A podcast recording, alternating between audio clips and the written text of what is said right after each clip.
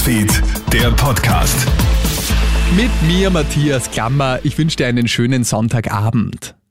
FPÖ-Chef Herbert Kickl hat heute an Kardinal Christoph Schönborn appelliert, angesichts der extremen Teuerungswelle die Zahlung der Kirchenbeiträge für unbestimmte Zeit aussetzen zu lassen. Gerade als Kirchenoberhaupt solle er wohl wissen, wie Armut und Existenzängste auf die Menschen wirken können und bei vielen von ihnen zählt jeder Cent, den sie zur Verfügung haben oder eben nicht, meint der FPÖ-Chef in einer Aussendung. Zwar könne man sich von den Beiträgen in bestimmten Situationen auch aktiv befreien, befreien lassen. Ältere Menschen etwa falle das aber sehr schwer. Die ganze Story habe ich dir auch online auf KroneHit.at gestellt.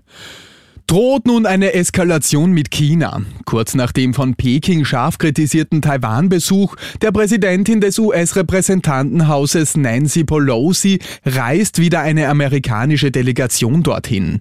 Mitglieder des US-Kongresses würden von heute bis morgen Taiwan besuchen. Die Visite sei Teil einer Reise in die indopazifische Region, heißt es in der Stellungnahme der Vertreter. Konkret werde es bei dem Treffen mit Politikern Taiwans unter anderem um die Beziehung zwischen den beiden Republiken und globale Lieferketten gehen. Übergewinne der Energiekonzerne sollen besteuert werden. Das kündigt Vizekanzler und Grünen-Chef Werner Kogler gestern im APA-Interview an. Die Österreicherinnen und Österreicher haben mit den hohen Strom- und Gaskosten zu kämpfen. Einige Energieunternehmen schreiben jedoch deutlich höhere Gewinne als sonst. Die OMV etwa verdoppelt Umsatz und Gewinn. Energieunternehmen, die mehr Gewinn machen, sollen daher extra besteuert werden. Ein entsprechendes Modell wird ausgearbeitet, meint Kogler zu AT TV. Es ist vor allem im Strombereich äh, anzutreffen, äh, aber auch bei den Mineralfirmen, dass wir bei den besonders großen Firmen diese Übergewinne höher besteuern, deutlich höher, damit auch hier ein Beitrag zurückkommt. Die ÖVP reagiert auf den Vorschlag verhalten, das Modell soll zuerst geprüft werden. Durch die verschiedenen Großfeuer in Europa sind heuer bereits rund 660.000 Hektar Land verbrannt, ein Rekordwert seit Beginn der Aufzeichnungen im Jahr 2006. Das geht aus Daten des Europäischen Waldbrandinformationssystems hervor.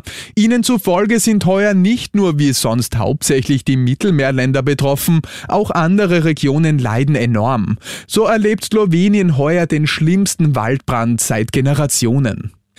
Der Brexit hat einem aktuellen Bericht zufolge auch negative Auswirkungen auf den Schutz gefährdeter Tierarten. Zoos, die ihre Tiere üblicherweise für Zuchtprogramme austauschen, haben nun angesichts hoher Hürden für Kontrollen und Untersuchungen Probleme, die Transporte durchzuführen. Gefährdet ist unter anderem das östliche Spitzmaulnashorn, von dem nur noch wenige Tiere in Zoos existieren. Und das war's schon wieder mit den wichtigsten Infos bis jetzt. Den nächsten Podcast und das nächste Update gibt's dann wieder morgen früh. Schönen Abend dir.